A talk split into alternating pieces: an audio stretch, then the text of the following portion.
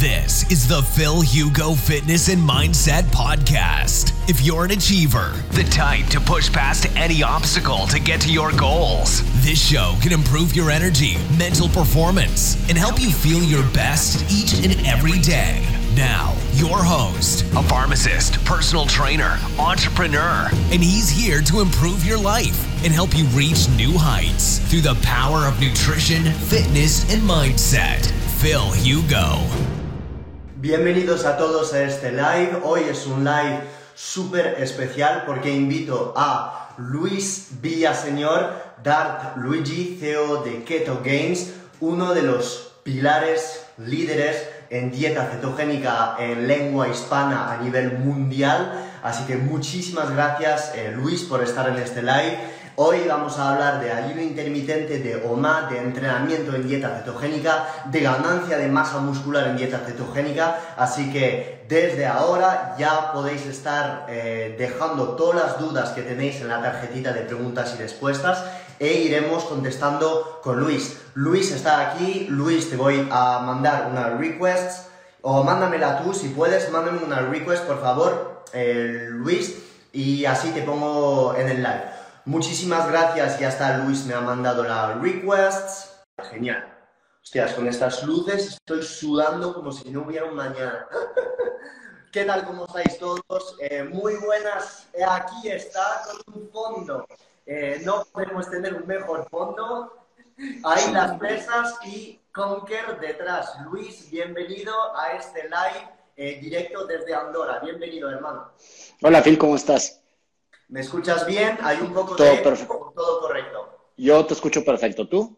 Espectacular, te escucho perfecto. Luis, bueno, ha sido en un comentario que me has dicho, ¿cuándo hacemos un live? Pues yo encantadísimo, Luis, eh, para presentarte a todos mis seguidores que no te conocen. Tendrías que conocerle porque Luis es un pilar, un líder, una enzima, un catalizador de toda la dieta cetogénica en lengua hispana. Eh, Luis ha estado pues, en este sector desde ya, pues diría yo, 10 años, compartiendo, divulgando, es un public speaker certificado por eh, Menno Anselman, entrenador personal especialista en dieta cetogénica y, por supuesto, yo eh, te tengo mucho respeto por decir a toda la gente con dos huevos sí se puede ganar masa muscular en dieta cetogénica. Así que muchísimas gracias, Luis. Te voy a dejar decir unas palabras para que te presentes y, adelante con, todos los temas del live. Gracias. Claro, no, al contrario, muchísimas gracias por la invitación, como siempre, un gustazo estar aquí y pues estar con gente tan apasionada como, como te veo, ¿no? Eh, siempre divulgando también bastante información muy certera, que a muchas personas todavía se les hace escabrosa, pero también muy buen trabajo de tu parte, este Phil. Y de nuevo, muchas gracias. Muchas gracias, Luis. En este live lo que haremos eh, es hablar de unos temas que a todos nos encantan y, por supuesto, desde ahora tenéis una pequeña tarjetita de preguntas y respuestas, dejar todas las dudas ahí y al final del live o incluso durante, pues iremos contestando a todas vuestras dudas para ayudar lo máximo posible. En este live abordaremos no los básicos de la dieta cetogénica, porque supongo que ya lo sabéis, pero abordaremos temas como ganancia de masa muscular, ayuno o MAD y, por supuesto, hablaremos de entrenamiento que va de la mano con la ganancia de masa muscular. Así que, Luis, te voy a dejar abrir el tema, dar una pequeña masterclass sobre el tema de ganancia de masa muscular en dieta cetogénica. Pero antes, voy a dar a todos los auditores un aperitivo.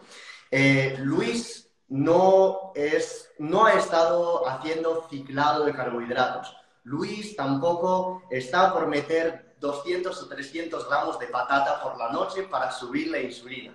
Luis es un puro y duro de dieta cetogénica y va a explicar cómo es posible, jugando con la cantidad de proteínas y no abusando del ayuno, cómo ganar masa muscular en dieta ceto. Así que ya con este aperitivo te dejo todo para ti, Luis. Vale, digo, y se vale ir haciendo preguntas igual, las que te vayan saliendo a ti o las que vaya teniendo la audiencia. Me gusta que sea un poquito más didáctico, ¿no? Eh, pues mira, nada más un poquito para los que no me conozcan. Yo tengo 43 años, ya casi 44. y eh, llevo haciendo keto ya casi 21 años de manera eh, ininterrumpida, ¿no? La gente luego cree que eh, hago, como decía, ciclado de calorías o ciclado de carbohidratos. En un principio, cuando empecé a hacer esta dieta, como muchos que, empiezan a investigar, lo hacen porque quieres que, que, pues puedes tener lo mejor de los dos mundos, ¿no? Haces la dieta de lunes a viernes y los fines de semana te comes todos los pasteles eh, la verdad es que yo empecé a hacer esta dieta no nada más para bajar de peso, al contrario, yo venía por un proceso de anorexia y bulimia, eh, ahí medio por ansiedad, diferentes cuestiones en la universidad, y precisamente por querer encontrar una manera de controlar mi ansiedad, de ganar músculo sin tener que engordar, pues eh, empecé a investigar sobre qué protocolos hacían los culturistas, etcétera, y esto me llevó a una dieta baja en carbohidratos, que luego ya investigando más, pues es la dieta cetogénica, ¿no?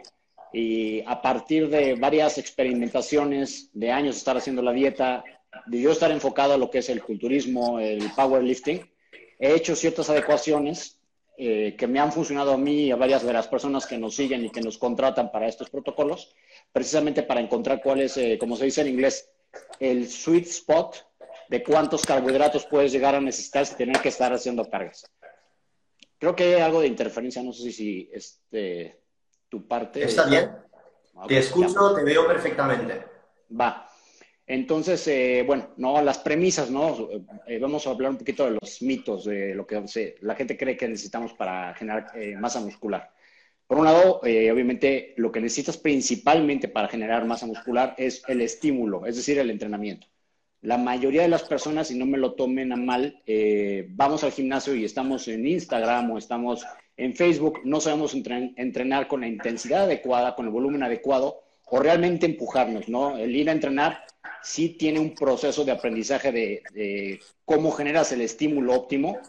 Se necesita una tensión mecánica, se necesita estar generando un volumen adicional que se llama volumen progresivo, sesión con sesión. Si te quedas levantando 20 libras toda la vida o 10 kilos, pues ahí te vas a quedar, ¿no? El cuerpo necesita un estímulo novedoso y no significa estar cambiando los ejercicios, sino estar incrementando el peso y estar haciéndolo de nuevo de manera correcta, con una cadencia correcta. Luego, el segundo pilar, obviamente, es la proteína, ¿no? Y si estamos hablando de cetosis, muchas personas empezamos a hacer la dieta y nos vamos por los clásicos eh, ratios o porcentajes. Entonces nos quedamos con la idea de que una dieta cetogénica tiene que ser baja en proteína. Y entonces, si estamos queriendo construir músculo, llegamos a esta cuestión de sentimientos encontrados o de ideas contrarias. No necesita reducir la proteína, la proteína realmente no afecta para un estado cetogénico. No, hay varios mitos que eso luego lo podemos hablar porque redonda para solo una misma plática sobre todo esto de la, gluconeogénesis y glucagón y todo lo demás. Pero el punto es que no afecta realmente como la gente cree. No, la, la gluconeogénesis no se da por la cantidad de proteína que consumes, no está basada en la demanda, eh, digo, no está basada en la oferta, sino más bien en la demanda de tu cuerpo. Si tu cuerpo necesita glucosa, la va a generar, no importa si consumes mucha o poca proteína, y la misma glucosa también la generas de los triglicéridos, por ejemplo, o del reciclaje de lactato, ¿no? Entonces, eso es el segundo pilar, no consumir poca proteína, hay que consumir adecuada y eh, eso es algo, algo a lo mejor que tú ya has investigado un poco, pero la gente cree que en cetosis se, se protege eh, el músculo esquelético, ¿no? Sí, hasta cierto punto hay, una, hay un rompimiento de músculo esquelético menor que si tú haces otro tipo de dietas. Pero para mantener realmente el músculo y sobre todo cuando queremos crecer, de hecho hay estudios que demuestran que más bien se necesita una cantidad mayor, incluso que en una dieta moderada o alta en carbohidratos. ¿Por qué? Precisamente porque estamos en un estado que no es tan anabólico naturalmente. ¿no? Entonces, necesitamos proteína y un poco más de lo que llegamos a pensar. Y el tercer pilar, obviamente, es la energía, ¿no? Aquí mucha gente dice, oye, pues necesitas carbohidratos para producir músculo, para incrementar, para entrenar. Pues sí, pero ¿por qué? El factor principal es energía. Ahora, si estamos hablando de una dieta cetogénica, tu sustrato principal, en, hablando de energía, va a ser la grasa. Entonces, tú puedes construir eh, eh, músculo haciendo una dieta cetogénica porque tienes, o suponiendo que lo estás manejando bien, tienes el estímulo del entrenamiento, estás, debes de comer suficiente proteína, o sea, no irnos por eh, baja proteína, y la energía la obtienes de la grasa, ¿no? Otra gente hablará, oye, pero es que el carbohidrato estimula la secreción de insulina y la insulina la necesitas para construir músculo, ¿no? La insulina es anabólica y entendamos que en el contexto de construcción muscular, la insulina no es anabólica.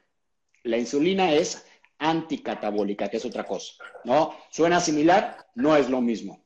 El proceso de construcción muscular al final es una balanza. Rompimiento de proteínas que se efectúa por el estímulo del ejercicio y el estar haciendo ejercicio y síntesis de proteína que se realiza obviamente por el mismo estímulo de estar haciendo ejercicio más la cantidad de proteína ingerida.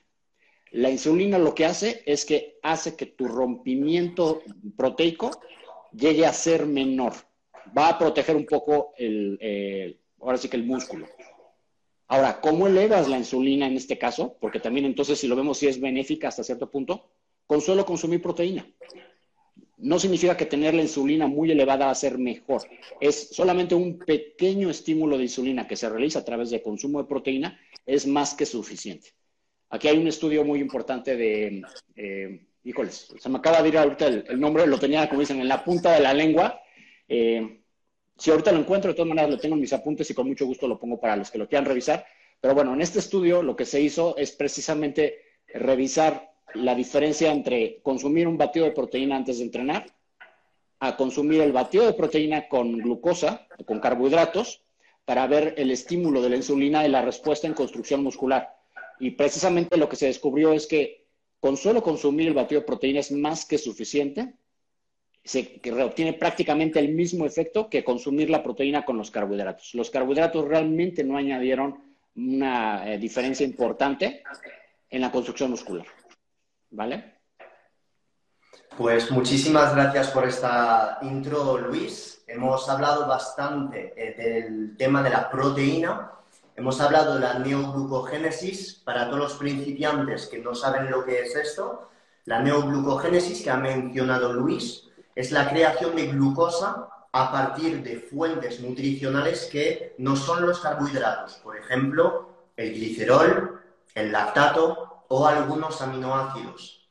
Este proceso de neoglucogénesis eh, se podría dar efectivamente con la toma de proteínas. Sin embargo, hay que tomar en cuenta el contexto. No estamos en un contexto de insulina elevada, estamos en un contexto de dieta cetogénica y probablemente el exceso de aminoácidos neoglucogénicos que producen la gluconeogénesis, pues no se usarán para elevar la glucosa, sino para la construcción de masa muscular. Y es por ello que estamos de acuerdo, no lo hemos hablado antes con Luis, de que la elevación de proteína en dieta cetogénica es esencial para la construcción muscular. Ahora te voy a lanzar, Luis, ¿qué opinas? ¿Qué cantidad de proteína, una persona que entrena, he dicho bien que entrena, para resumir lo que ha dicho Luis, no pensar que vas a construir músculo solo comiendo carne, no, no. Hay que hacer el trabajo, hay que hacer el trabajo, un ejercicio de pesas bien pautado. ¿Cuánto pensarías, Luis, que hay que comer de proteína? ¿2,0, 1,8, 3,5? Esto va... Siguiendo un patrón cetogénico de alimentación. Esto va de la mano de, fíjate que no te sabes mucho de los parámetros de las recomendaciones no cetogénicas, pero hay diversas cuestiones a tomar en cuenta, ¿no? Uno es, obviamente, el tipo de entrenamiento que está haciendo la persona, el déficit calórico, si es que está en déficit calórico o en mantenimiento o, en superávit, la edad de la persona, eh, prácticamente esos son los tres factores más importantes. ¿Por qué? Porque no es lo mismo entrenar cuando tienes 18 años, tienes muchísimo más margen de error y casi, casi con ver un pedazo de carne creces, a cuando tienes más de 35 o 40 años.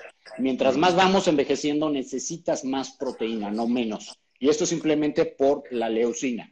Mientras vamos envejeciendo, nuestro cuerpo se va volviendo resistente a la leucina. Y la leucina es el aminoácido maestro que prende la síntesis eh, de proteína muscular. ¿No? Eh, entonces necesitamos más proteína, no menos. Esa es una, cuestión. Luego, estando en, un estado cetogénico, como hablamos, tenemos una insulina baja, entonces también no estamos en el ambiente eh, pues propicio, eh, es lo que discuten muchos proponentes o antiproponentes de la dieta cetogénica para entrenar, como para construir músculo óptimamente. Hay un estado de recuperación en algunos casos, como no tienes tantos carbohidratos, más lento, pero también tienes un estado de, eh, pues, antiinflamatorio que también propensa a la recuperación más rápida. Entonces, de nuevo, estamos a lo mejor apagando algunas cosas, pero estamos prendiendo otras. Y eh, algo muy importante de estar haciendo eh, entrenamiento en este tipo de protocolo es que si bien la inflamación es necesaria para la construcción muscular, que mucha gente no lo sabe, la inflamación que estamos teniendo es focalizada. Es muy diferente estar en un estado de inflamación sistémica, como muchas personas estamos actualmente, por el tipo de comida que llevamos, el estilo de vida, etcétera, al estar en un estado un poco bajo en carbohidratos, cetogénico, la inflamación que tenemos es focalizada. Entonces, haces ejercicio, se inflama el músculo que estás trabajando y entonces el proceso hormonal y anabólico se lleva a efecto de una manera más puntual, ¿no? Eh, a mí como me gusta explicarlo es, imagínate que tienes una ciudad y se está incendiando en 50 partes y solo tienes tres bomberos. ¿A dónde van en los bomberos? No saben. Entonces, al final se acaba quemando todo. En cambio, si tienes dos incendios, si tienes tres bomberos, precisamente van ahí, apagan y tienen todavía tiempo de ir al otro lugar pero la inflamación es necesaria porque a lo mejor ese edificio pues ya se iba a caer tarde o temprano y lo quieres eh, reconstruir. Entonces, es parte del proceso de, ok, vamos a tumbar y reconstruir. La inflamación no, no es mala por sí, así como la insulina tampoco es mala y tampoco los carbohidratos son malos, sino simplemente es una cuestión de contexto, ¿no? Entonces, para contestar tu pregunta, de nuevo, ¿sí? ¿Cuánta proteína necesitas? Contexto, si la persona está en un déficit, la mayoría de mis clientes quieren recomponer, que es bajar algo de peso y construir músculo. Yo me voy a partir casi de 2.2 eh, gramos de proteína por kilo magro que pesa la persona. Y en algunos casos, si están en un déficit muy grande, hasta 3. 3 gramos de, proteína por kilo magro. Es muy diferente que decir por kilo total. Una persona que a lo mejor, vamos a poner en mi caso, yo peso aproximadamente 75 kilos, eh, traigo alrededor de 10% de grasa, entonces quitémosle 7 kilos. Eh, más o menos yo estaría comiendo mi, más, mi recomendación ideal serían unos 180, 200 gramos de proteína al día. No, esto es para mí. A lo mejor una persona más pequeña, pues obviamente va a comer menos. Una persona más que con más, más musculatura va a estar comiendo a lo mejor 250 gramos de proteína al día. A muchos se les puede hacer exagerado, pero esto, recordemos, es para construir músculo óptimamente y también depende eh, pues tu porcentaje de grasa, qué tipo de entrenamiento estés haciendo, con cuánta duración. Esto es una cuestión de optimización. Listo. Ok, entonces estarías recomendando para una persona que está en déficit entre 3,5 y 3,0. Una entre digamos, una media que estás eh, recomendando. ¿Qué opinas? Entonces, que ya vamos avanzando, que veo dudas de eh, cuántas comidas al día, etcétera. ¿Cuántas comidas al día en dieta cetogénica sería lo recomendable, Luis, para esta construcción de masa muscular? Las que sean necesarias para poder meterte esa cantidad de proteína. Es que esto es el punto. Eso es. Y en grupo justo antes. Te lo, ¿Por qué te hago esta pregunta? La respuesta, evidentemente, me la sé, pero quiero conocer lo que va a decir Luis y que Luis ponga un poco en contexto todas estas personas que combinan dieta ceto y hay un intermitente, que la gran mayoría de las veces todos hacemos dos comidas. E incluso locos como yo, pues solo uno. Entonces, ya te dejo, tienes el, el parkour, el, el campo de golf para ti. Ayuno, ganancia muscular y dieta ceto. Adelante. Mira, este, yo empecé con, con, tú, yo de hecho hubo un tiempo que sea una sola comida hace, creo que fueron cuatro o cinco años, y eh, he estado volcando más mi investigación los últimos cuatro años hacia el envejecimiento, ¿no? Eh, conforme uno va envejeciendo van cambiando prioridades, obviamente, como digo, ya voy para los 44 años, ya no es lo mismo entrenar, empiezas a ver diferencias en tu entrenamiento, ya te cansas más, necesitas más descanso, eh, necesitas más volumen, etcétera. Eh, y también está la cuestión de eh, pues cuánto tiempo quieres vivir, cómo mantienes el músculo que ya tienes. Entonces hay muchas vertientes de mucha gente quiere hacer solo una comida al día para incrementar autofagia, o etcétera, etcétera, etcétera. Entonces, pasan dos cosas. Uno, si estamos hablando que a lo mejor tienes que consumir 200 gramos de proteína, pues bueno, si te la quieres meter en licuados, probablemente lo puedes meter muy fácil. En comida real no es tan fácil meterte 200 gramos de proteína o, por ahí, que es lo que va. Estamos hablando de una cantidad muy grande de carne. La mayoría de la gente no puede. Entonces, eh, en el caso de las chicas sobre todo, lo veo, a ver, 200 gramos de proteína en carne, estamos hablando casi un kilo de carne. Eso es, eso es. Exactamente. Entonces, te vas a comer eso en una sola comida y aparte vegetales, no creo que la mayoría de la gente lo pueda hacer. ¿Sabes? Yo cuando como, yo, yo tengo dos comidas punto cinco al día. ¿Por qué? ¿Qué explico con la punto cinco? Generalmente es un batido de proteína antes de entrenar y con eso rompo ayuno. Luego tengo mi comida más grande un par de horas después de entrenar y a lo mejor unas dos horas después lo que me falta de la proteína para, para terminar mi día. Y estoy haciendo ayunos entre 16 y 18 horas al día, no más. ¿Por qué no estoy a favor de hacer una sola comida al día? Hablábamos hace rato de, la leucina.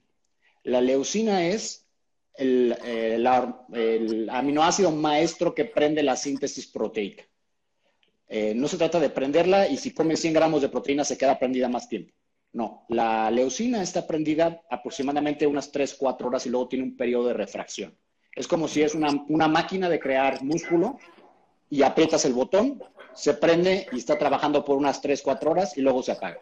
A las 3, 4 horas la tienes que ir a volver a prender, ¿no? Porque si no, pues obviamente ya no, ya no produciste el músculo. Sí, el músculo, la proteína que consumiste se sigue usando para otras cosas, pero no se usa óptimamente para construcción de músculo. Se usa para recomposición de órganos, se usa para síntesis de hormonas, de enzimas, de lo que sea, pero de nuevo, eh, tu ventana anabólica no la estás utilizando al máximo como debe de ser. Ahora, ¿qué pasa también conforme vas envejeciendo? Para prender este, botón, este botoncito, el botón, de nuevo regresando al ejemplo de la máquina, se va desgastando. Entonces, cada vez lo tienes que presionar más fuerte. ¿Qué voy? Que a lo mejor cuando eres joven, con dos gramos de leucina, es suficiente para prender la máquina. A lo mejor a los 30 ya no necesitas dos, necesitas tres.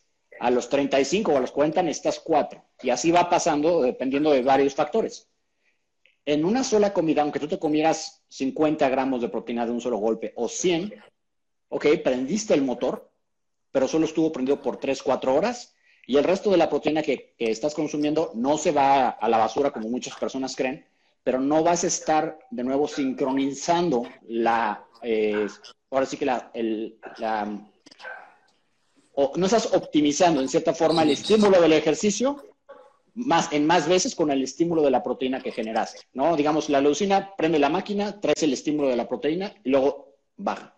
Otra vez hay que prenderla para que estemos otra vez sincronizados y otra vez vuelve a bajar. Si tú solamente tienes una comida al día, solamente sincronizaste esta maquinaria una vez. Si tienes dos comidas, sincronizaste dos. Si lo hiciste tres, la sincronizaste tres veces. Entonces estás incrementando o estás optimizando cuántas veces tu cuerpo va a estar funcionando de nuevo en esta línea de sincronización del estímulo del ejercicio con el estímulo de la proteína. De nuevo, esto a lo mejor cuando eres joven no tiene tanta importancia, pero mientras vas envejeciendo, estás perdiendo oportunidades, tienes menos factor, eh, parece que tienes menos chance, como decimos en México, de cagarla.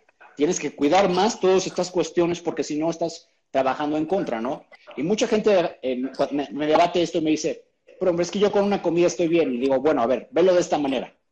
Eh, no, te, lo, no te, lo, te lo debato, ¿no? Si eso te funciona a ti, muy bien. Pero vamos a cambiarte la historia. Yo soy, eh, estamos, los dos tenemos dinero en el banco. Estás metiendo tú 100 euros al banco y te está dando un 3% de rendimiento. Ok, es bueno. Y llego yo y te digo, oye, si hacemos esto con el mismo esfuerzo que estás haciendo, vas a obtener un 12% de rendimiento. Y me dices, no, no, no, yo estoy bien con 3, así a mí funciona. Bueno, ok, haz lo que quieras. Con el mismo trabajo, podría estar teniendo un 12. No, yo me quiero quedar con mi 3. Bueno, adelante. Es tu dinero, tú haz lo que sea. Vas a estar trabajando igual en el gimnasio. De una manera, a lo mejor vas a tener un rendimiento óptimo o mayor al que esperabas, y de la otra manera, no. Y esto lo veo yo principalmente con muchas personas que nos contratan y llegan y, oye, es que entreno cuatro horas, estoy comiendo de esta manera, estoy haciendo el ayuno intermitente, ¿por qué no crezco? Empezamos a revisar, oye, estás consumiendo nada más 40 gramos de proteína.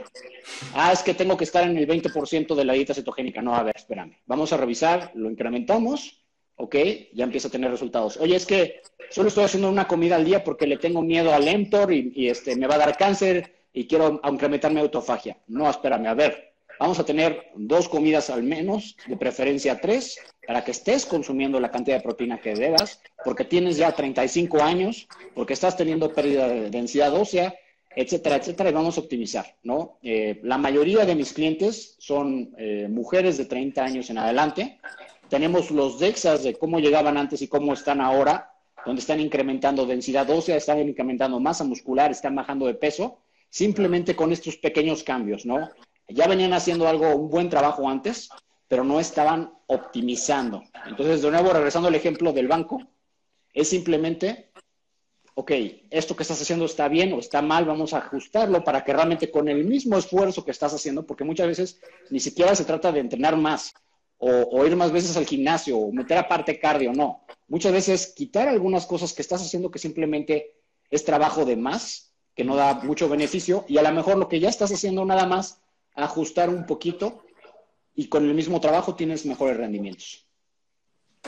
Muy buena exposición, Luis, y estoy totalmente de acuerdo contigo.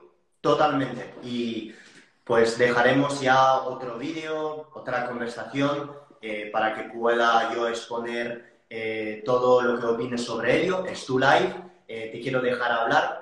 yo me escucháis demasiado en stories en YouTube ya sabéis lo que opino, pero sí, concuerdo bastante bien con Luis. Mucha gente para hacer un inciso dice, pero Phil, si tú comes una vez al día, entonces, ¿por qué lo haces? Pues mira mi cuerpo y mira el cuerpo de Luis. Entonces, ya es fácil decidir qué cuerpo queréis. Yo hago una comida al día, pero mi objetivo no es ponerme como Luis. Tengo otros objetivos. ¿Quiero subir músculo? Pues por supuesto que voy a comer dos o tres veces y probablemente no estaré haciendo 23 horas de ayuno todos los días. No es que quiera ponerme como Luis. Cada cosa tiene su objetivo. Porque estoy seguro que si comparamos lo que come Luis en el día y lo que como yo, más o menos hacemos igual. Que yo sigo una dieta cetogénica, Luis también, y como mucha carne. A lo mejor más que Luis, a lo mejor. Sería muy bueno algún día, este, será muy bueno que algún día, este, tú estás en Andorra, ¿verdad? ¿Me dices? Sí. A lo mejor voy para allá en agosto. Voy a ver si nos podemos reunir algún par de días. Sería, estaría buenísimo hacer, ir a un buffet y que nos vieran cómo comemos. Estaría impresionante, vamos. ya nos ponemos, ¿no? Como dice mi amigo Indica Montiel, no el entrecot, pero la vaca. Así es la vaca entera. Sí, perdón por interrumpirte. Sigue, sigue. bueno, Luis, eh, sí, totalmente de acuerdo que si queréis ganar masa muscular, la técnica de OMAD no, porque tiene más sentido estimular el anabolismo varias veces al día. Y comer más veces no quiere decir comer más caloría, quiere decir comer más veces. Y ya está. Entonces, para resumir, las dos exposiciones de Luis, Número uno, estar siguiendo un patrón cetogénico. Número dos, estar con una cantidad de proteína entre 2,5 y 3,0 en función de la magnitud de tu déficit calórico, si estás en pérdida de grasa.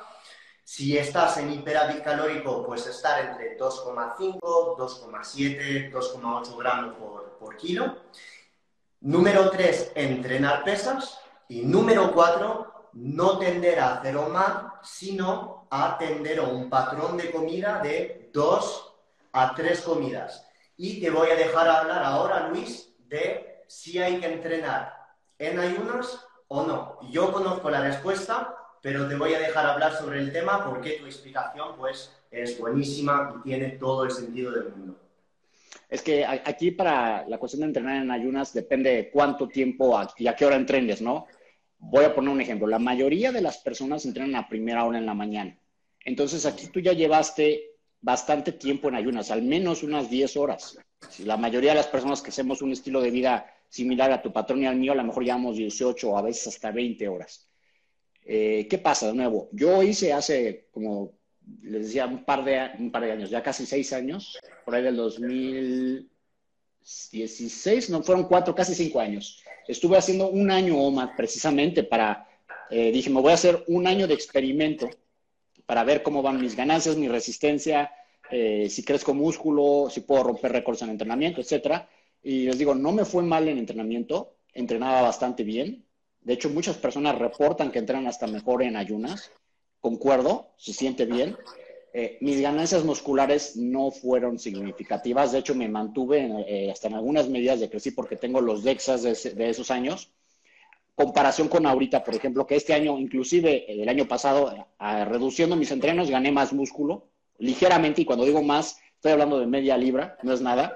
Pero bueno, ya para cuando tienes 43 años, de nuevo, cada libra suma, ¿no? Cuando estás con 18, 20 años, a lo mejor ganas 2 o 3 kilos en un año cada libra que suma después de eso es eh, cada vez más difícil, al contrario, tratando de mantenerse. Pero este año, les digo, fue hace casi cuatro años y medio, casi cinco, estuve plano totalmente. Y, de hecho en composición corporal tampoco estuve tan mejor.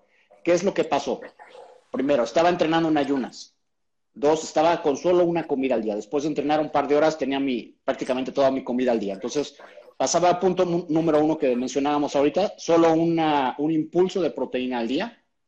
Entonces eso, como ya les estaba explicando, no es óptimo, dependiendo del contexto. Segundo, si bien eh, se menciona que el ayuno protege contra la pérdida de, masa muscular, es hasta cierto punto. Que protege no significa que impide, ¿no? Obviamente, si tú eh, ayunas y haces entrenamiento de fuerza, eh, vas a perder menos músculo que el que si no lo haces. El, el hacer entrenamiento de fuerza es protector del músculo. ¿Por qué? Entendamos una cosa. El músculo puede, perdón, el cuerpo humano puede guardar grasa, eso lo sabemos todos, ¿no? Por eso engordamos eh, prácticamente indefinidamente.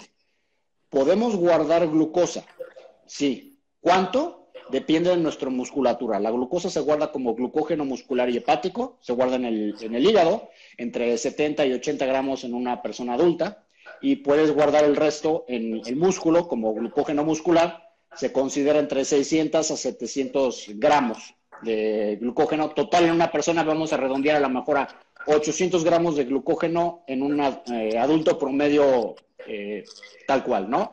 Ahora, no podemos guardar proteína. Eso es algo que la, gente no sabe. El, el, cuerpo humano no tiene un depósito de donde se guardan los aminoácidos. No hay. Más bien lo que pasa es eh, y la gente cree que nada más la proteína se usa para crear músculo. No es cierto. Nuestro cuerpo eh, es una bolsa de aminoácidos. Sí, nuestro pelo, nuestra piel, nuestros órganos, nuestros músculos están hechos de proteína que fue sintetizada a través de, eh, de los aminoácidos, pero diario estamos muriendo.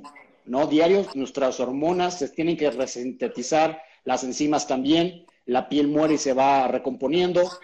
Entonces, ¿qué pasa? Eh, la proteína que tú comiste hoy, el día de mañana, se usa para construir otra vez enzimas, hormonas, pelo, piel, huesos, órganos, y lo que sobra se usa para construir músculo.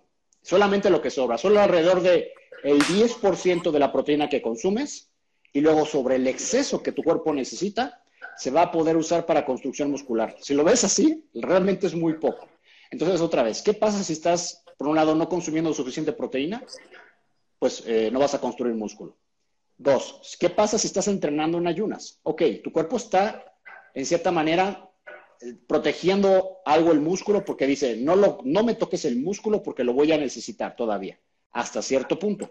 Pero el cuerpo todavía necesita aminoácidos para regenerar o cuidar tus órganos, para regenerar hormonas y enzimas que esas no paran nunca y tienen prioridad sobre el músculo.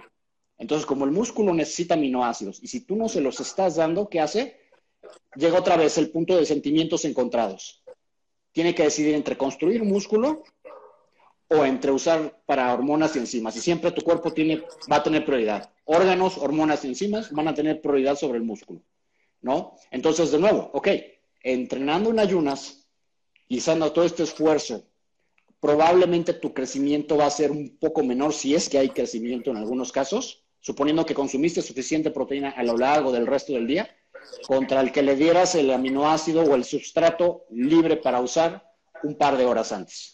¿no? Sí, espero que sí hayan entendido el, ejemplo. O sea, si tú consumes la proteína antes de entrenar, la vas a tener de una manera disponible más fácil para tu cuerpo para usar y no va a tener que ir a, tomarla de tus músculos. Como decía, el cuerpo no tiene un lugar donde almacenar los aminoácidos.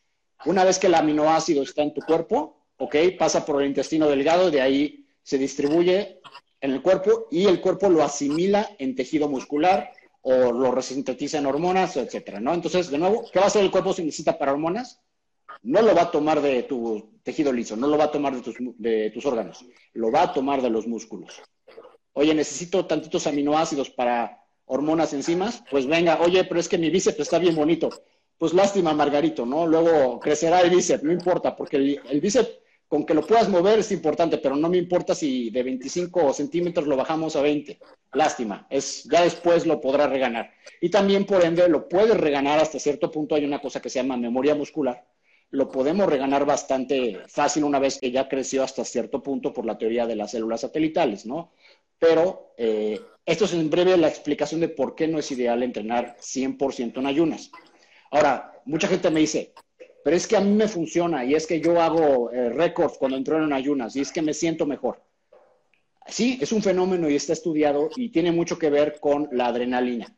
Recordemos que de la adrenalina se segrega principalmente por épocas de, peligro o también por épocas de falta de alimentos. Entonces, el cuerpo evolutivamente lo que dice es, oye, estoy entrenando, tu cuerpo no sabe, estás entrenando porque te quieres ver fuerte o porque estás entrenando porque te va a matar un mamut o un este, eh, tigre de dientes de sable. No, lo que hace el cuerpo es genera adrenalina y la adrenalina va de la mano del cortisol. ¿Qué es el cortisol? Una hormona catabólica. Estás sacando el glucógeno muscular que tienes para entrenar rápido, estás elevando la adrenalina para no sentir dolor y tener una mayor potencia y claro que eso te va a hacer, en cierta manera, que a lo mejor tengas un poco más de, fuerza en algunos levantamientos, que te sientas eh, mejor o con más energía en otros, hasta más despierto. Pero en estudios donde se ha revisado esto, va de la mano de nuevo con un cortisol elevado y en muchos casos, otra vez, comparando eh, poblaciones de gente que entrena en este estado contra gente que al que se ha tomado un licuado de proteína antes de entrenar, las ganancias musculares, ya evaluando de nuevo el tejido muscular, fueron mayores en las personas que simplemente tomaron un poco de proteína antes de entrenar. ¿no? Entonces, muchas veces sí, me sentí mejor, este, estaba más despierto, me gusta entrenar ayunas porque me siento como Superman. Sí, tiene una explicación evolutiva y es, de nuevo, adrenalina y cortisol. ¿Es ideal? No es ideal si quieres estar ganando músculo. Entonces, de nuevo, hay que, hay que contextualizar. Opción ideal sería que tomaras algo de proteína si estás entrenando en la mañana. Vamos a poner eh, voy a entrenar a las 6 de la mañana. Bueno, tómate en lo que vas al gimnasio unos 25 gramos de suero de leche, proteína en polvo, entrena y después de entrenar ten un eh, muy buen alimento donde estás metiendo ya los demás nutrientes, la demás proteína de tu día y a lo mejor un par de horas después lo que te llegase a hacer falta de tu alimento para completar tu total de calorías y macronutrientes del día y ya estás y puedes estar ayunando probablemente entre 16 y 18 horas Opción, otra opción es mover tu entrenamiento para que quede sándwich entre tus ventanas de alimentación.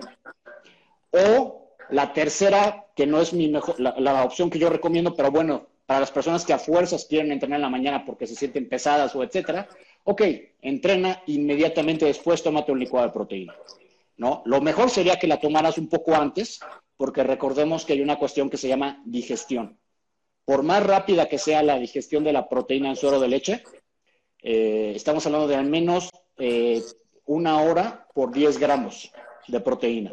Entonces, si tú te tomas el licuado después de entrenar, este licuado va a estar entrando a tu torrente sanguíneo más o menos dos horas después.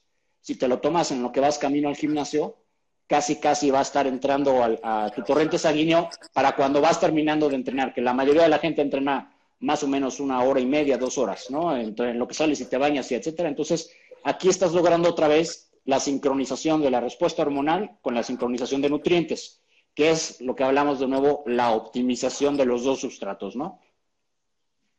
Muy bueno, Luis, muy bueno y contentísimo que estés en este live porque así la gente ve otra perspectiva que, que es la mía. Sí que es verdad, tengo que admitir que con Luis en esta explicación pues concuerdo en muchos puntos, Sin embargo, hay algunos pues que a lo mejor me invitarás en uno de tus lives, en un podcast, eh, para que dé mi, punto, mi punto de vista. Así que sobre el tema del entrenamiento en ayunas, pienso que existe un fenómeno de supercompensación y el hecho de tirar mucho de vía MPK, de sensibilizar tu cuerpo a la insulina entrenando en ayunas y no metiendo nutrientes antes, pues efectivamente hace que tu cuerpo sea más receptivo tanto a la leucina, tanto a los posibles carbohidratos que pondrás o también a toda la síntesis proteica que vendrá con la comida post-entreno.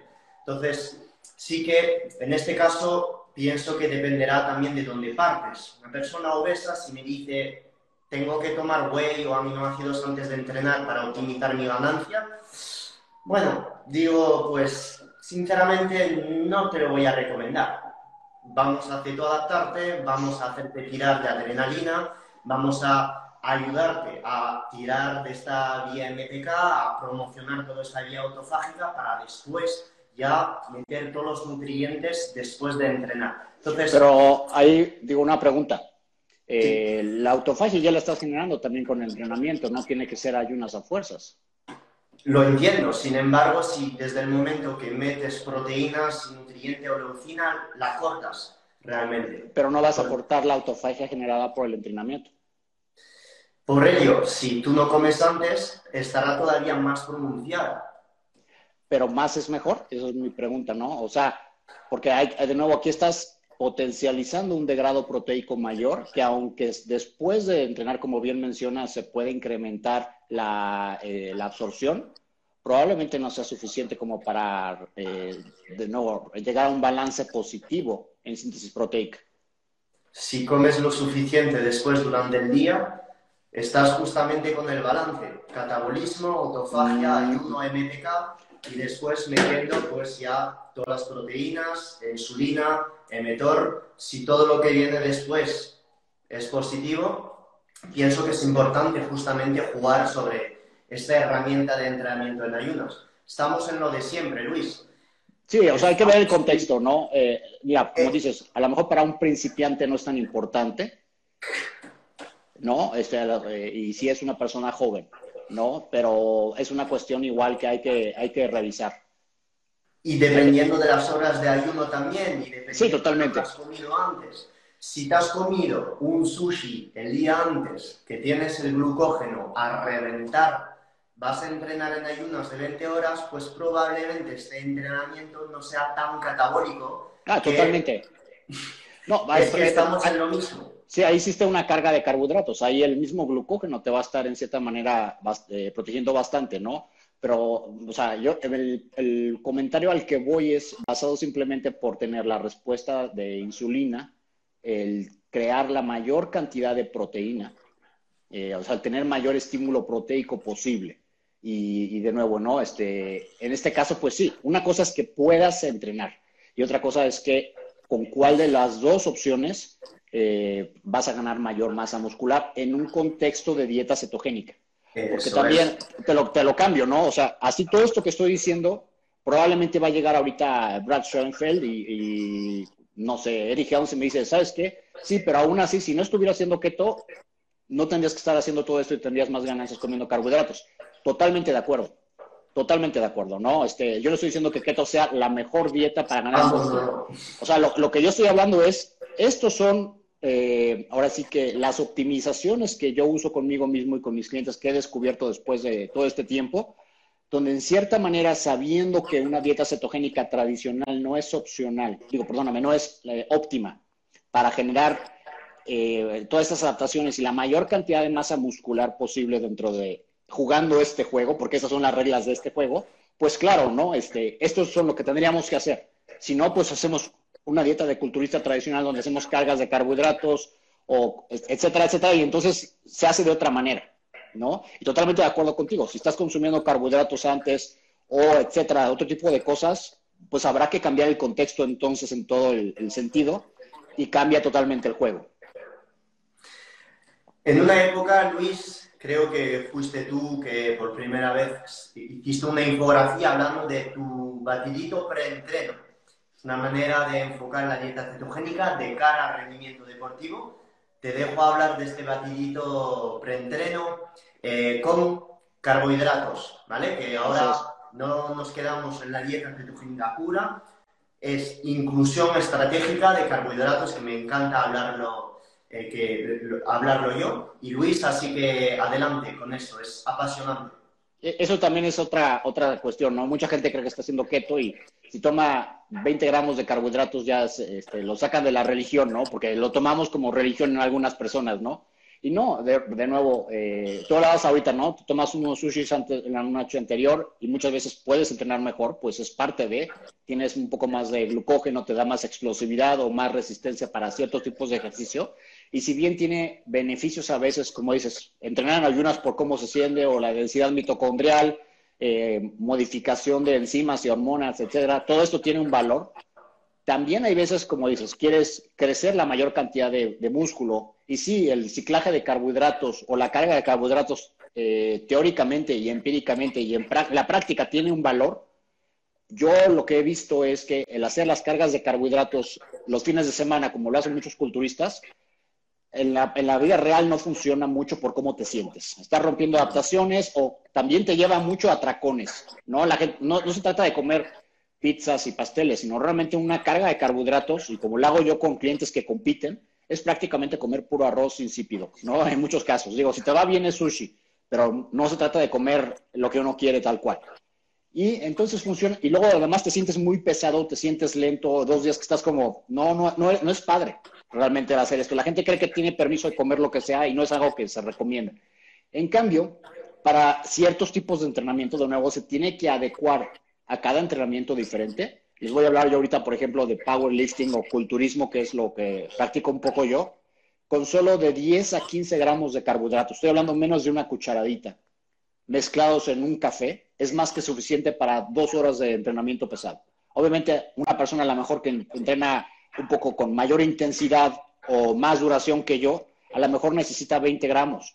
muchas de las chicas que entreno yo, mejor con 5 gramos, estoy hablando de una cucharadita de té. ¿Qué hace aquí? Simplemente esto funciona en dos factores. Uno, te eleva un poquito la insulina que hablábamos hace rato. Entonces, personas que ya vienen entrenando con un nivel muy bajo de insulina, recordemos que eh, algunas personas cuando entrenan muy fuerte se sienten cansadas o desmayadas, ¿no? ¿Qué pasa? Se te bajó el azúcar. El elevarla un poquito antes de entrenar justamente hace que se nivele y que esté en un, nivel, en un estado estable durante todo tu entrenamiento. Entonces, tus niveles de energía son estables yo también a este mismo brebaje le metemos, por un lado, café, que tiene un efecto ergogénico para construcción muscular, no solo por la cafeína, sino también los polifenoles del café. Eh, bueno, uno, de los efectos que tiene es que ayudan a recomponer de una forma el glucógeno muscular, se recicla más rápidamente, entre muchas otras. Incrementa también por las vías de AMPK también la resíntesis entonces, o sea, tiene muchísimos beneficios que es también para hablar en otro live, ¿no? Este, ahora sí que los amantes del café. Yo, me callo, o sea, yo quiero hablar, estoy pegamento aquí. entonces, la fórmula es café, un poquito de glucógena para las personas que son, de glucógeno, perdón, de glucosa para las personas obviamente que son sensibles a la insulina, no cualquiera, una persona con diabetes, un gordito, yo, perdón, no, no es por ofender, ¿no? generalmente en un principio no se lo recomiendo. Es para personas que ya tienen un porcentaje de grasa muy bajo, que entrenan muy tipo CrossFit o muy intenso. Ajustamos a ver cuánto es necesario en base a su entrenamiento. De nuevo, el café, un poquito de glucosa. En el caso que vayan a entrenar, que sea su primer entrenamiento del día, pues sí, un poco de proteína para que tengamos el substrato de construcción y también un poco de aceite de coco o MCT para que tengan también la energía continua de la grasa, ¿no? En este momento, y aparte que también es termogénico y funciona también en muchas cuestiones. Y aparte, una cuestión más importante todavía, que es la psicológica. El tomarte el brebaje antes de ir a entrenar, en cierta manera, se vuelve como un ritual, ¿no? Es como ya me tomo mi, mi poción de poder, como los videojuegos, y te prendes justo para ir a entrenar lo mejor de ti. Y funciona en cuestión de, placebo. Te lo tomas y ya no hay nada en el mundo que te vaya a detener para ir a entrenar. Ya te tomaste tu Power Potion. Y eh, hablando de, los carbohidratos otra vez, ¿no? Por ejemplo, alguien que hace jiu-jitsu brasileño, no sé si por aquí haya eh, alguna entusiasta, ¿no? Luego muchos dicen, es que en jiu-jitsu no se puede entrenar. Bueno, yo tengo varios amigos aquí, campeones en México, que estuve entrenando con ellos el año pasado y, ayudándolos a varios de ellos a competir. Y precisamente una dieta baja en carbohidratos se puede perfectamente con este truco tomando una cantidad de glucosa y de sodio antes de entrenar. ¿no? Es súper importante, que estemos bien hidratados, que funcione bien nuestra bomba de potasio, que tengamos esa pequeña cantidad de glucógeno adaptada justamente para movimientos explosivos, que de nuevo no es lo mismo que tú entrenes eh, pesas en un gimnasio y que vayas a tu ritmo a que estés haciendo una sesión de CrossFit o una sesión de Jiu-Jitsu brasileño o inclusive soccer o a cualquier otro deporte que necesites de repente una explosividad de ir de cero a 100 en una cuestión de segundos, eso muy probablemente una dieta baja en carbohidratos no te lo va a dar. Y aquí sí hay que aceptar los limitantes de una dieta cetogénica. Una dieta cetogénica es ideal para cuestiones de a lo mejor fuerza o de resistencia eh, duradera, ¿no? Correr, etcétera. Pero para sprints, para explosividad instantánea, sí necesitamos algo de, de glucógeno, ¿no? Entonces, es simplemente jugar con eso. Y lo padre de, estar usando este protocolo enfocado, que así se llama, es que para cuando terminas la sesión, estás en cetosis. ¿no? Mucha gente dice, es que me tomo los, carbohidratos y me salgo. Te va a salir momentáneamente. Muchas veces, aunque no los tomes, y esto es algo que la gente no sabe luego, el simple hecho de entrenar te eleva la insulina, como habíamos mencionado también. Y sales de cetosis durante tu entrenamiento, nada más que no te estás midiendo las cetonas mientras estás levantando pesas, ¿no? Pero es normal, sales de cetosis momentáneamente y después, cuando acabas de entrenar, regresas, no pasa nada. Luis, ha habido una pregunta muy buena acerca de ello, que es de Felipe. Eh, y la, he, visto porque pienso también que soy farmacéutico, este tipo de cosas me gustan. Que pregunta si es café descafeinado, aparte de la cafeína, las demás propiedades son iguales o descafeinado no vale la pena. Entonces, eh, Luis seguro que estaba contestando a un repartidor de Amazon que venía a casa porque está trayendo 3 kilos de creatina. Entonces, eh, no sé si has escuchado la pregunta, Luis. Sí. Eh, te dejo, yo tengo la respuesta, pero seguro que, la sabes. Luis. Sí, este, justo es, es, algo que me debate muchísima gente que me dice, es que no me gusta el café, me puedo tomar unas píldoras de cafeína, etcétera. Digo, la cafeína es una cosa, como hablaba hace rato, es el, el café tal cual. O sea, tú puedes tomar de cafeinado y vas a tener muchos de los efectos de esta, del brebaje. Hablaba, no es la cafeína en sí. La cafeína funciona para darte, sí, tiene termogénesis, te va a prender un poquito, es otra cuestión independiente. En sí, y esto es algo que, de nuevo, este, también es algo que he investigado en los últimos años y por lo que mencionaba, creo que a ti también te apasiona bastante. El café, muy similar al cacao, creo que tiene más de 50 eh, compuestos biológicos y no se ha sabido hasta donde sé yo, y ojalá si lo tienes tú, me encantaría saber exactamente cuál es, eh, porque es, una, es la combinación de todos estos polifenoles lo que causa estos eh, efectos tanto enzimáticos como metabólicos y no se sabe exactamente cuál, si es uno aislado o es la combinación de estos que causan esto que hablábamos del incremento en el MPK o en cuestiones de resíntesis de glucógeno, de recuperación muscular. O sea, son varias cuestiones. Entonces, aunque tú tomes el de CAF, o sea, sin cafeína, pero que sea café de grano real, vas a tener la gran mayoría de los efectos. Entonces, y también igual, si hay gente que entrena a las 10 de la noche y no quiere el café porque va a sentir que lo va a alterar bastante, no pasa nada. Tómate un decaf y ya. No funciona igual con té. También es otra pregunta que mucha gente me hace. No me gusta el café, ¿me puedo tomar un té? El té tiene otros eh, polifenoles diferentes. Lo más similar al café, hasta donde yo he investigado, podría ser el cacao.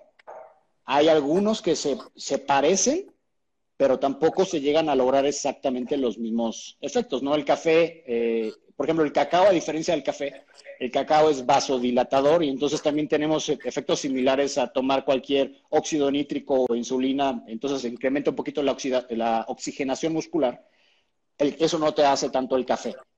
Pero podrías inclusive poner un poquito de cacao nibs a lo mejor al brebaje también para incrementar alguna de estas otras eh, eh, beneficios, ¿no? Pero pues, son cuestiones que hay que revisar. La verdad es que hay sobre el café enciclopedias de todos los beneficios que se pueden revisar.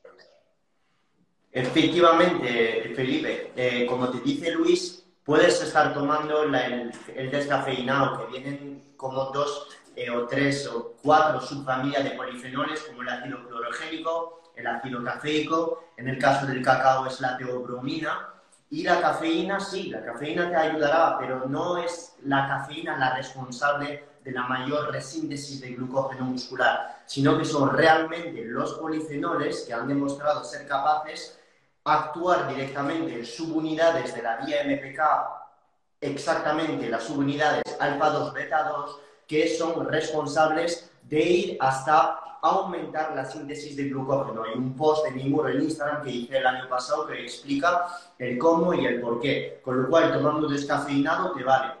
El tema del té también es otra cosa, es bastante, hay mucho que hablar, hay muchas personas que le producen náuseas, vómitos, eh, dolor de cabeza, es por ser metabolizadores lento de, de la té. El té también es otra cosa, que yo lo, lo pautaría o no dependiendo de los casos. Entonces, eh, Luis, ya llevamos una hora de, live, simplemente para dar 5 o 10 minutos de QA, si me lo puedes permitir, porque he visto muy, muy buenas dudas, si, si, si, lo permites. Entonces, el problema que tengo ahora es que cuando le doy a las preguntas y respuestas, veo que hay dudas, pero no las puedo leer. Entonces, eh, eh, a ver, voy a cogerla, pero es que no sé lo que está escrito.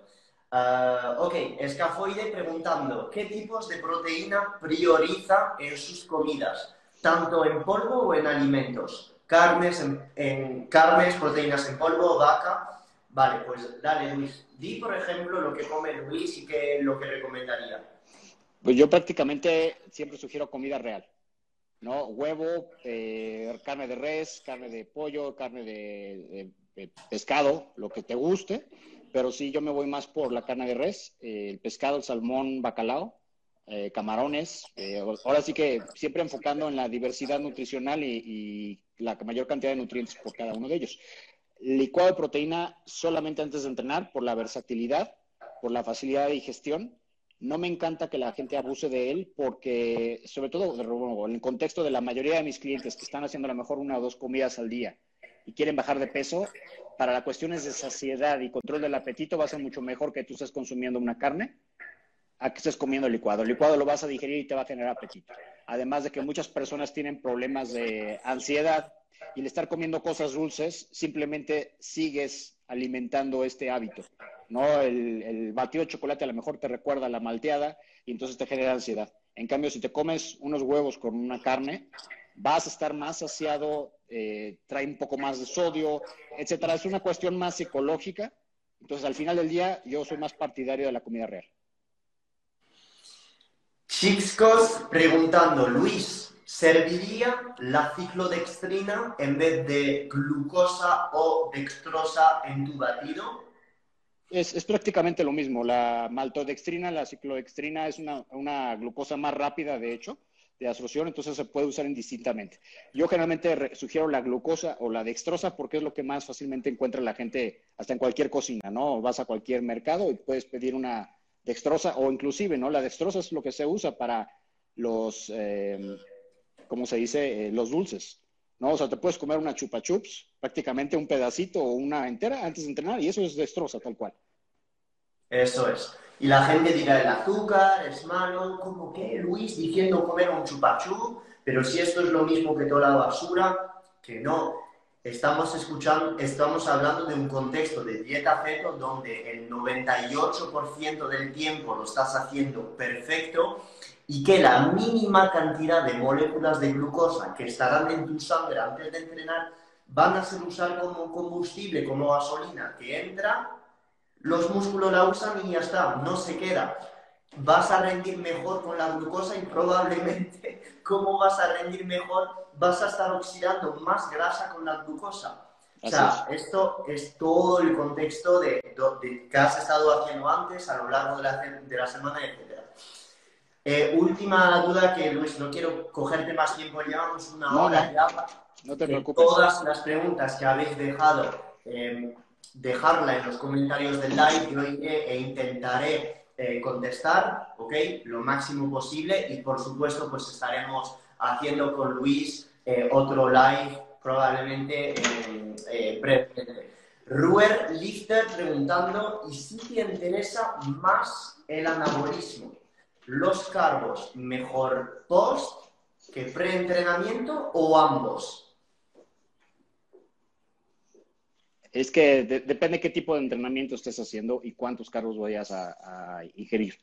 Yo... Viendo una foto de este personaje, supongo que hace un entrenamiento de hipertrofia. Sí, mira, es que también los carbohidratos tienen dos efectos en el entrenamiento. Uno es, como mencionaba, explosividad y recuperación durante el entrenamiento, pero también hay recuperación post-entrenamiento. Yo prefiero que, eh, ahora sí que en este caso, eh, enfocarme más en la proteína, pero esto soy yo, Luis, y con el tipo de clientes que tengo, la mayoría de los casos lo hacemos así. En clientes que practican, eh, por ejemplo, CrossFit, ¿no? Una de nuestras coaches y varios que hemos ayudado que están entre los top 50 a nivel internacional, hablando ya de un atleta a este nivel, sí le metemos una cantidad mayor de carbohidratos. tengo clientes que tienen a lo mejor de 80 a 100 gramos al día o inclusive 120, pero estamos hablando ya de atletas semiolímpicos. Y para cierto tipo de entrenamiento, y sí, metemos una cantidad a lo mejor 25 antes de entrenar, 10 durante el entreno, dependiendo la duración del entreno, y a lo mejor otros 20 o 30 después de entrenar, porque a lo mejor son personas también que tienen dos sesiones de entrenamiento al día.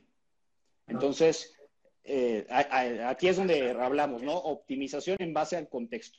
Una persona común y corriente, lo que llamamos el, atleta de, escritorio, ¿no? Que inclusive entrenas, en mi caso, ¿no? Yo me considero atleta de escritorio, aunque entreno de casi de lunes a viernes o sábados también, mi entrenamiento es a lo mejor de una hora y media, y, pero todo el resto del día estoy trabajando con mis clientes sentado en un escritorio. Entonces, ¿qué hago? Yo no consumo, mi promedio va a lo mejor algunos días 15 gramos de carbohidratos, otros días a lo mejor van 40. ¿En base a qué? A la intensidad de mi entrenamiento. Si un día estoy haciendo eh, sentadillas y levantamiento de peso muerto muy pesado, casi mis máximos, a lo mejor ese día como 40 gramos. Pero el día que estoy entrenando casi, casi muy tranquilo, a lo mejor me quedo con 15. ¿No? Entonces, va todo de la mano de tu entrenamiento. Post para una cuestión de culturismo, yo prefiero antes todo y meterlos sin, después en mi comida, como vegetales, ¿no? Luis, muchísimas gracias por esta hora contigo, clase magistral, eh, como siempre, sinceramente al grano. Has estado hablando de nutrición, de entrenamiento, has estado hablando de estilo de vida, de estrategia de uso de carbohidratos en dieta cetogénica, de ganancia de masa muscular, de cantidad de proteínas. A lo mejor esta clase te la vende una universidad a 400 euros. Pues aquí lo tienes, el gran Luis, CEO de Keto Gains, la montaña cetogénica. Muchas gracias por estos 60 minutos, Luis, y seguro nos vemos en breve en un live, cualquier otra cosa. Yo encantado, este. Luego a la siguiente me toca invitarte a ti, nada más dime con, eh, qué día y encantado de platicar contigo, porque también tienes muchísimo material súper valioso que muchita muchísima gente se va a encantar de escucharte. Podemos hablar justamente del café y de otros temas que te, apasionan por la cuestión sobre todo de la farmacología y de tus estudios. Luis, encantado. Nos vemos en breve. Muchísimas gracias. Hasta luego. gracias a todos. This has been another episode of the Phil Hugo Fitness and Mindset Podcast. If you enjoyed the episodes, leave an honest review in iTunes so other like minded individuals can conquer their goals too.